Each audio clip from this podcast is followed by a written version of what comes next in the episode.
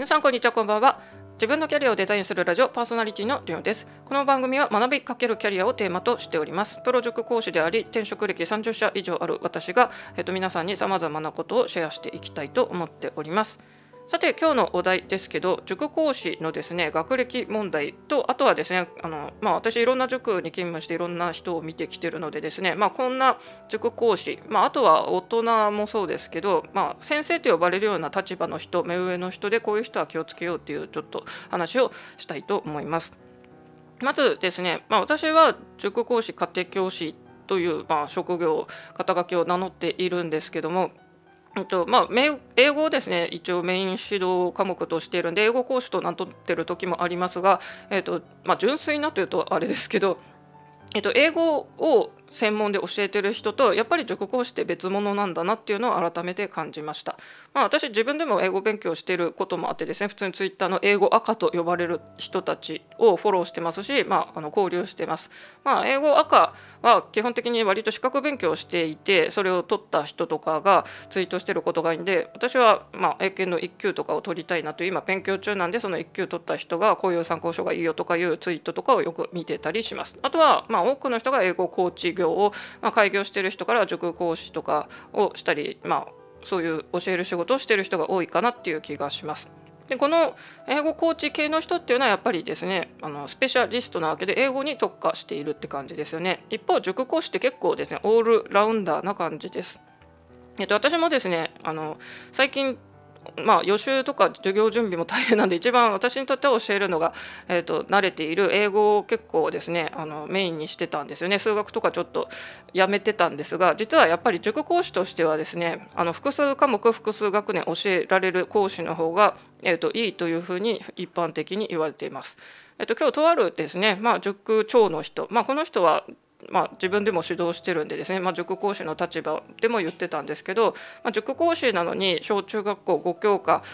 を教えられてプラス高校の、まあ、英語か数学かとか教えられるぐらいがあの塾講師なんじゃないのと。これできないけどなんか塾講師って名乗ってる人なんなの的なちょっとですね結構波乱を呼びそうな、えーと、ツイートをしていました。ただこれは私も結構うなずけるんですよね正直な話。私自身も一応中学校までは5教科教えられるしまああの高校の方はですね英語国語とか教えてたりするんで、まあ、その人の、まあ、それが当たり前っていうふうには一応はまってるんでですね、えっとまあ、できる人からするとそう当たり前だよねっていうのがあります。あとですね、えー複数教科教えられる方が自分としてもやっぱりですねコマ数を入れてもらえるというですね、えっと、結構あの経済的な世知辛い事情もあったりします。まあ、さっき言ったように英語特化の人例えばその英語コーチで大人に TOEIC とかを指導してる人が、まあ、同じような仕事だからってこっちの学習塾系ね英語を教えますよってやってきたとします。まあ、当然その人たちはですねその TOEIC900 点を取る方法とかですね英検1級を取る方法とかのメソッドはあると思いますがじゃあ高校受験大学受験って言って英語しか教えられないとなるとですね、えっと、正直やっぱ英語得意な人って多いんですよね。なので、えっと、英語だけの人よりは当然英語と数学を教えられる人英語と数学と国語を教えられる人とかですね、まあ、5教科教えられる人の方が塾としてはありがたいわけなんですよ。なんで、うんと、やっぱり複数科目を教えられる人の方が、えーと、塾業界では重宝されるし、うん、あの実際に稼げるというあの話ですね。でさっきのですねじゃあツイートした塾長のあのツイートを振り返るとですね、まあ、国教科中学校まではできて当然だっていうのは、まあ、この人自身がそういう風だったからだと思います。で私もそういう風だったから、まあ、納得できる面もあるんですよね。ただですね、まあ、私も塾長をやってた時それはですね先に他の人が塾長をやってたのを、まあ、引き継いだ感じで、うんとやったんですけど当然講師の採用とかですね前のオーナーとその塾長がやってたんで私の、まあ、ノータッチだったんですけど私からするとですね結構あのんと思ったのが、まあ、高校生に指導するとなるとやっぱり大学受験なんでそこそこですね 自分の学歴が、えーと、高い人がやっぱり多いのかなと思ったらですねうん、ちょっと大学名言っちゃいますけど日東駒線レベルの人とかが結構多かったです。で、まあ、この人たち中学生は教えることができると思うんですけどあの本当高3の子と大学1年生の子って大人から見たらですねただ学年が1年違うだけで、まあ、単に大学受験をしたかしてないかというぐらいの違いですよね。で、まあ、じゃあその大学1年生で日東駒線レベルの、えー、と大学に通ってる人がですねじゃあ高3でマーチ以上こう目指したいんだっていう生徒さんにですねあの英語とかを教えれるかというと私は結構疑問を感じます。これはやっぱりですねあの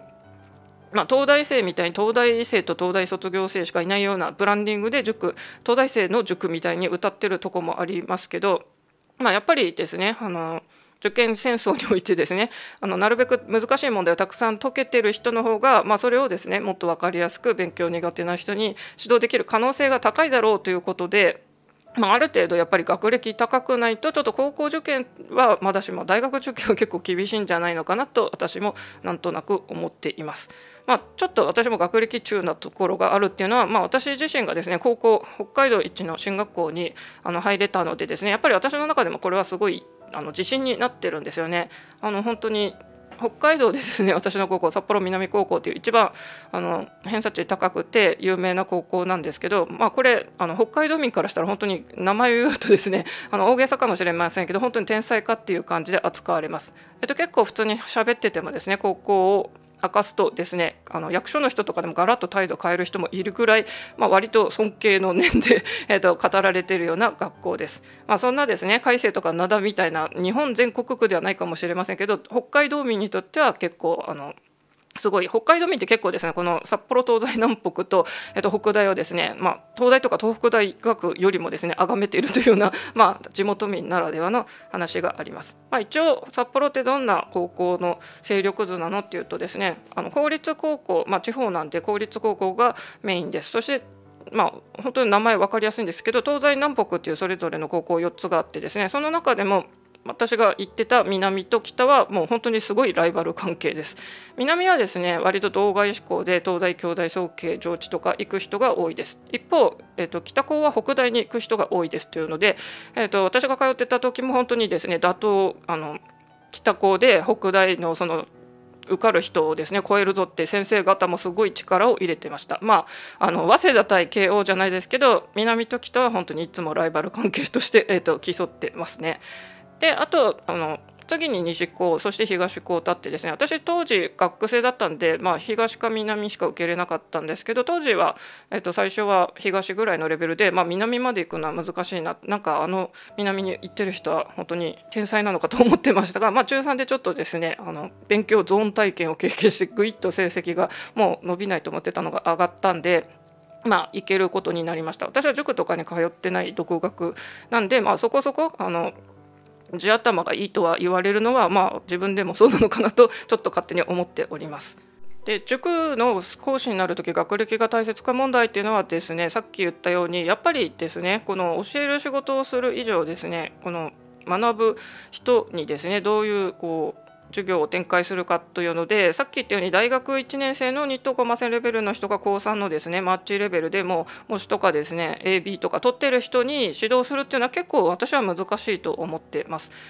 ただ逆を言うとですねじゃあ東大生がみんな教えるのがうまいのかっていうと逆ですね。あの分からない人の気持ちが分からないのでなんでこんなこと分かんないんだって多分思っている東大生の人指導している人多いんじゃないかと思います。私もあの、まあ、さっき言ったように高校まではですね一応トップクラスであの勉強ができてたんでですねやっぱり生徒さんで勉強苦手な個別指導とかの、えーと模様を見てるとですね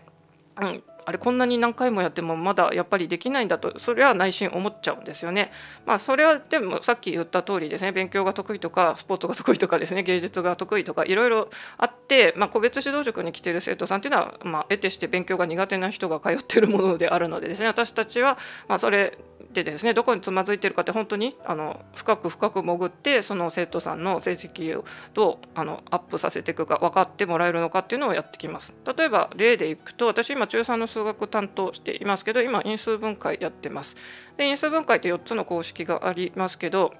えーと、塾にある問題集は全部ですね、括弧1の公式って言って、じゃあ練習問題、括弧2の公式練習問題って言って、でその生徒さんの悩みはですね、この4つの公式、どれを使っていいか、あのごちゃ混ぜになってる問題で分かんないって言ってました。で、正直テストでもですね、ごちゃ混ぜに出るんで、こうやってランダムに載ってるやつだけで練習しててもですね、結局、点があの取れないことになります。なんで私はですね、まあ、これは本当に私が当時ですね、えーと、そういうトップ校に通う、まあ、私ほとんどテストは100点目指しててですね、まあ、個人的にやっぱ95点とか取ってもなんでこれ5点ミスしたんだって私の中では減点法でした。ただこれですねうちのあの両親および親族でもですねその私の高校に入ったような人はいないのにですね母とかもですねなんで95点だったの？あと5点何ミスしたの？って責めてきたんですけどあんたも取ったことない点数私が取ってんのに何なんか偉そうに口出してんだと私は私思ってました、まあ、これですね、えーと、親が学歴が高くて子供が勉強苦手な人だと,、うんと逆にですね私は解けたのになんであんたは解けないのよってなっちゃうと思いますがこれはこれでさっき言ったようにですね勉強が得意なタイプと苦手なタイプがいますのでたまたまいくら親御さんが高偏差値だろうがですねですねお子さんはたまたま、うん、あの勉強が苦手なタイプなんですよというのでその親のですね なんかそういうマウントみたいな押し付けないでほしいなと私はあの保護者のそういう教育ママパパの人には思ってますけど。なので私はこの前の授業ではですねその4つの公式をどうやっていかに見分けてですねさっと計算していくかっていうので、まあ、私なりのメソッドをですね伝えました。で、えー、とひたすらですねもう見分ける練習をたくさんの問題をですねこうプリントとかで用意してですねこれはどの公式になるっちゃこれはどうなるっていうのでですねそこの練習を繰り返してました。ただですねやっぱり塾の、まあ、そういうあのそれぞれの塾で60分とか90分とかいろいろありますけどそれで週1回とかじゃ当然ですね これ足りないんですよね。私も中学校時代って普通に毎日帰ったら部活とかピアノとかやってましたけどその後勉強してましたね。1教科月に30分普通にやってて、まあ、その日習ったやつだから4教科とか普通に23 3時間はやってないから 2, 2時間ぐらい普通に勉強してたんですよ。それ毎日ですよ。平日毎日やってるっていうのが、えー、とやっぱりこういうトップ校とかに入る人やってるのでこの小学校時代からの学習習慣、うん、小学校では勉強しなくてもついていける人多いと思うんですけど中学校になってから家庭学習をその平日毎日するかしないかっていうのにかかってるんでですね塾でどんなに週1回ちょこっとやっただけでもあの身につかないのが本当のとこです。特に個別指導とか通ってる生徒さんは学習習慣がないからあのなかなかですねこの成績が伸び悩んでるというので、まあ、本来望ましいのは学校と塾と家庭が三位一体となる、まあ、トリニティじゃないですけど三角形になればいいんですがなかなかですねそこはうまくいかないですよね。まあご家庭からしたらですね学校と塾、まあ、特に塾はですねお金払って1点だから成績上げてよっていう感じですけど、えーとまあ、塾にで切ることってさっき言ったように限界があるんですよ。週1回とか、まあ、週2回とかでもですね、まあ、週3回ぐらいまでするとまだいいかもしれませんが、まあ、なかなか経済的にもあの時間的にもですねそこまで時間とお金をかけれない家庭が多いかと思いますので週1回の塾だけではなかなかカバーしきれないのであとは家庭学習を毎日するっていう習慣を、えーとまあ、塾と家庭とでタッグを組んで本当はですねこうやっていきたいところです。まあそれがなかなかうまくいかないからですねこの今クレーマーな保護者たちも多いというのが現状ですね。でもつくづく思いますけどこういうですね例えばその数学因数分解がさまざまなのが載ってて、まあ、その4つの中のどれを使うかって、まあ、勉強得意な人はパッとそれをすぐに分かってですねパッと解けるわけですが、まあ、そういうこれまでの学歴主義的な勉強よりですね私は結局トラブルが起きた時にじゃあどうやって対処していけばいいんだっていうようなですねレジリエンス力とかあとはコミュ力ですねやっぱコミュ力ないとですね社会人として、えーと、うまくいきません。私塾でも見てきましたけど、えーと、塾講師の中にはですね自分のプライドを満たすためにあの同世代とか目上の人と混じるとですねあの埋もれちゃうんで年下で、まあ、勉強単にあの人生を重ねて勉強してきたからっていうだけでですね先生と呼ばれて尊敬されがちなですね塾講師を選ぶ、まあ、特にこれ男性のプライド自己あの肯定感が低めの人に多いんですけどたまにそういうですね自分のプライドを満たすために指導している講師がいますので保護者の方そういう先生に当たったらあのその人はよくないのでですね、えーと、お子さんがですねあの先生なんかなってちょっと疑問を感じてる時結構直感って当たります。私もこういう人実際にあの目の当たりにしたことありますけどやっぱりぱりそういう人ってですねあの教えるその生徒さんがまあ分かってくれる喜びももちろんあると思いますがそれで自分のプライドを満たしてるっていうのがまあ感じられてですね、えー、とやっぱりミスとかを子どもに指摘されたらですねあの嘘で隠してたりしました。で当然もうお子さんはそれですね嘘って分かって、えー、ともうあの先生から習いたくないってなって結構それがまあ塾内でも広まってもともとその先生のそういうですねなんか裏のある感じは伝わってたんで、えーとまあ、人気なくなっちゃいましたね。よりより余計人気なくなりました。ちなみにこの先生ですね こぼれ話を言うと,、えーと、高3のですねまああの私から見てもですね本当にコケティッシュなあのモテるだろうなというような女の子にまあ本当にコロッと巻いて本気でガチで恋しててちょっと今考えたらコンプライアンス違反してるなというようなですね えと男女がいるとやっぱり怖いものですよねという恐ろしいことにもなりましたということでですね、うん、まあ塾って本当になんか学校とまた違いますけどうん、こういう恋愛沙汰、まあ、特に女性のあのお子さんがいらっしゃる保護者からするとですね このあの男性講師と、いろいろある問題とかもあったりします。が、まあ、これは同じ私も女性からしてもですね なんか、うん、うんと思っちゃいますがどうしたらいいんでしょうね、まあ、ただ 恋愛の気持ちって止めれないのもありますがさすがにですね35歳ぐらいの独身男性講師がですね18歳の未成年の女の子に塾の教え子にですねなんか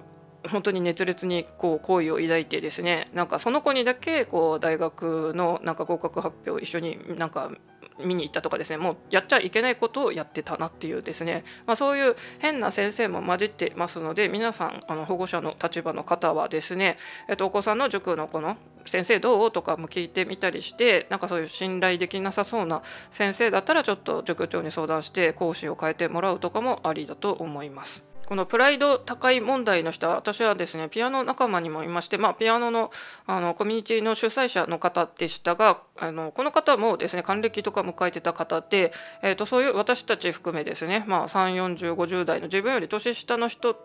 とつるんでました。でその人はですねなんかあのジャズの歴史とかそういうのには詳しくてクラシックピアノのことは全く知らないという人でしたが、まあ、やっぱりですね、まあ、年齢が上日本の社会の儒教的な感じで敬われるし、えーとまあ、主催者でもあったんでみんなからはやっぱりまあ、一応リーダーとして扱われてましたがどうしてこの人っていつも年下の人とばっかりつるんでるんだよねっていうとやっぱりその人自身もあと同世代からの上の他の人とつるむとですね埋もれちゃうプライドを満たせないというのがあるんで年下の人とばっかりつるんで、えーと、そこでリーダーになって、まあ、いい気になってるんだよなっていうのが分かるような言動をすごい繰り返してたんですよね。なんでこういう、うん、リーダーの人とか本当に下の人ついてこないよねっていうんで結局、うん、自然分解みたいな風になっちゃいましたねそのあのサークルみたいなのはですね。といういろいろですねこの自分のプライドを満たすために教えたりですねそういうなんかリーダーとかになっているような人がいます。でこの人たちは得てして年下の人と接したがりますので、まあ、塾講師の中でこういう傾向がある人、まあ、私からすると結構やっぱ男性にそういう人多いなっていうイメージですので、えーと、保護者の方生徒の方とかでですね、まあ、これはもしかして社会人の方で普通になんか英会話講師の方とかの中にもいるかもしれませんので、まあ、あの先生と講師先生と講師じゃないや先生と生徒は割と相性の問題もあるんで相性悪い時はもう先生チェンジするしかないですねというので、えー、たくさんの塾でいろんな先生を見てきた。私が今日はいろんなちょっと話をしてみました。で私もですね塾開業とか、うん、ぼんやりしたいなっていうのもあって最近ツイッターでその塾を開業してる人塾長のいろいろツイートを見てますが、まあ、やっぱりですねこの人たちも学歴主義な人が多いので、まあ、勉強ができてこそとかってですね、まあ、正直今の日本のこの教育をそのまま、まあ、塾で指導してるって感じで私から見るとですね塾講師ってやっぱりその学生時代に得意だったことをそのまま仕事にしてるというので、まあ、特に私は別に OL からですねなんか IT 系とかなんか他の塾業界の仕事だけじゃないこといろいろやってるんで割といろいろできると思ってますけど本当に塾の、まあ、教えてることばっかりやってたとかですね、まあ、そういう人ってキャリアパスとしては塾長になってる人もいますけど、まあ、塾業界しか知らない人って結局その学生時代の得意なことを生かしてるだけでですね。逆を言うとプラスアルファのなんか社会人でですねこう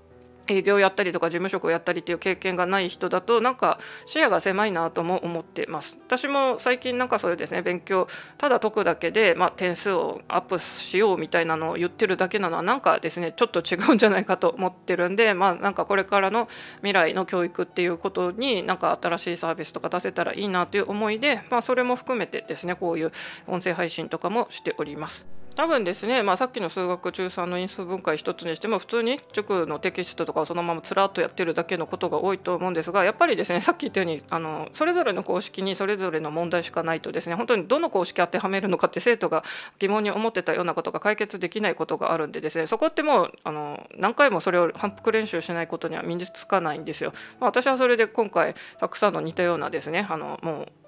4つの中のどれをこれ使うのかっていうのをですね特訓的にやってみました、まあ、一応私はそんな感じで今の日本の教育に沿ったあの学習指導もしておりますしあとは普通に英語あの中学校高校とか、まあ、英検指導とかもやっておりますので、えーと、珍しく高校で、えーと、ちょっと宣伝めいたものをするとオンライン、えーと、家庭教師もやっておりますので、えー気になる方はぜひぜひお問い合わせくださいということで、えー、と最後ちょっとこんな風になりましたけども、えー、と皆さんですね大人の人もやっぱり日々学び続けていかなければいけません。私も久しぶりに中3数学とかやってでも因数分解とかって私結構好きだったんですよね。まあ多分ですね老後脳のあのボケるのを防止するためにですね数学の問題とかって結構いい脳トレになりそうなのでまああの中学校のこういう問題とか多分老後に解いてるんじゃないかなと思っております。皆さんもですね脳の衰えを防止するためにかつて習ったことのあるかつてできてたことなのでですねぜひぜひ、えー、因数分解とか解いてみてください。あとはですね私自身もそうなんですけど高校数学で挫折した組っていうのはやっぱりですねすごいあのどうしてできなくなっちゃったんだろうというコンプレックスを抱えておりましてこれもあのツイッターの塾仲間の人もやっぱりですね高校数学をいつかやり直したいって言ってて私もそうですって言ってたんで、まあ、老後ですね意外と高校数学理科をですねあの問題集買って解いてるあの老人も増えるんじゃないかと 私は勝手に思ってます。まあ、こういうのがリカレント教育ですよね。あとお金に結びつかなくてもやっぱり日々学んで脳を働かせないとですね、えー、とやっぱりボケていくと思いますので、えー、学生だけじゃなくですね大人も脳トレで、えー、数学とかやってみるのもいいですよっていう話になりました。長くなりましたけどもそれでは皆さん Let's think myself 自分の頭で考えよう。それではまた。